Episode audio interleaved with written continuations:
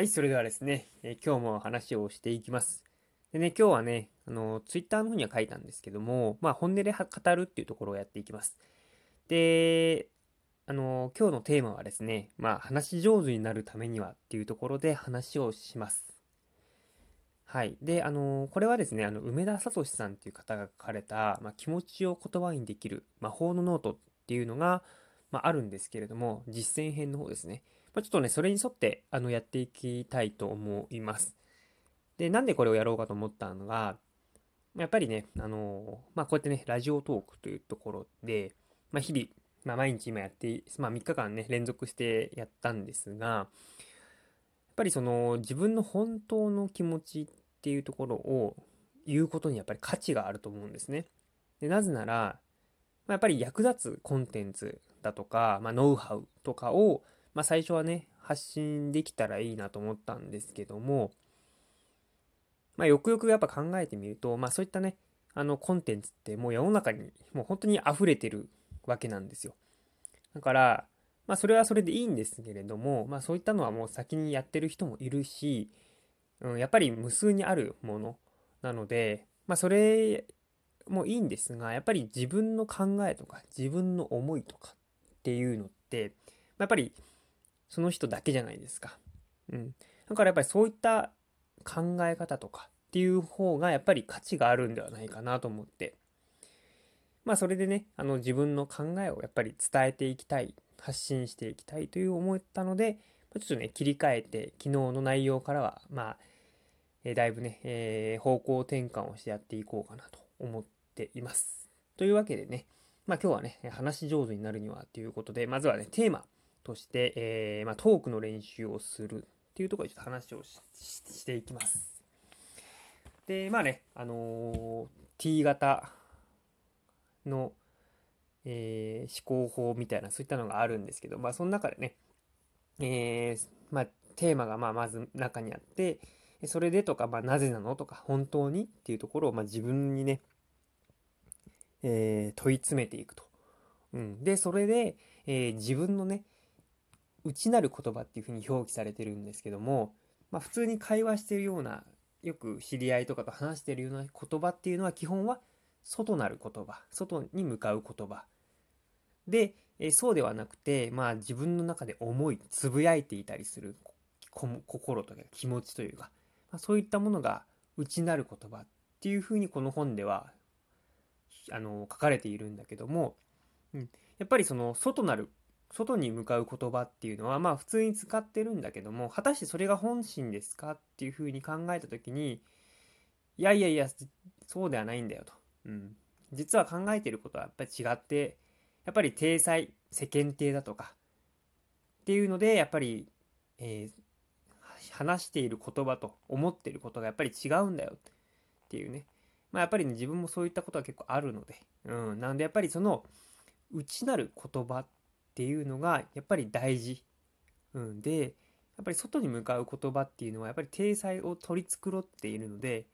まあ割とね、まあ当たり障りのない言葉になってしまう傾向がある。うん。なので、えー極力ね、やっぱりね、内なる言葉っていうのを、まあ、どんどんね、磨いていくというか、育てていく。うん。それで自分っていうのは本当はどういうふうに考えているんだろうかっていうところをね、まあ、突き詰めていって、で、その突き詰めていった先に、えー外に向かう言葉に変換をして、それを伝える相手に伝えることによって、やっぱりその上辺だけじゃない付き合いというか、本当に、えー中身のある会話がまあできるよと、うん、言うんですね。で、最終的には、そのね、えー自分が思ってる、心の奥底で思っていることが、発信をすることで、本当に自分がやりたいとか、あの、こうしたいとか、そういった思いをね、どんどんどんどん世の中に発信をすることで、そうだね、それすごいねっていうような形で、まあ仲間が集まってくるよっていうところまでね、書かれているんですよ。なので、本当にね、あのーすごくいいなと思ってるんですね、この本。うん、でまあちょっと子供向けに書かれたような雰囲気の本ではあるんですがあの全然あのー、大人でも大丈夫ですし、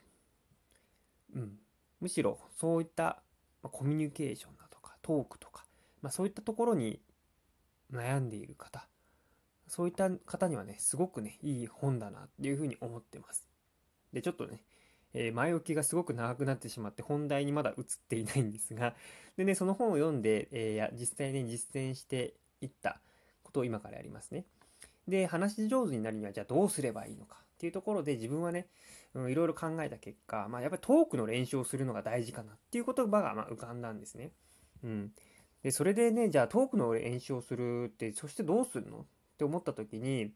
やっぱりそのトークの練習をするのは、えして、やっぱり人と仲良くなったりとか、やっぱりあの仕事だったらやっぱりお客さんに対してやっぱちゃんと説明ができたりとか、まあ、やっぱりま営業とかあのそういったところっていうのはやっぱり売り上げ売り上げにつながるような行動をするとかっていうふうにつながるのでやっぱりねお客さんがその話を聞いてあそれいいねっていうふうに言って、まあ、購入なり動いてくれるっていうところ。だから人が動きな動きたくなるような、そういったトークっていうのもやっぱり出てきてきたらいいのかなと思ってるんですね。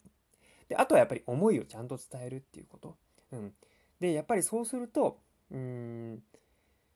やっぱりその、伝えることっていうのが大事なので、うん、それをやっぱり、あの、そうすることによって相手に共感をされて、やっぱり行動をしたくなるっていうふうになると思うんですね。で、やっぱり最後は、やっぱり相手を導けるような人になる。まあ、リーダーだとか、ね、そういったところで、まあ人がね、困ってたりとか悩んでたりとか、まする人もいると思うんですよ。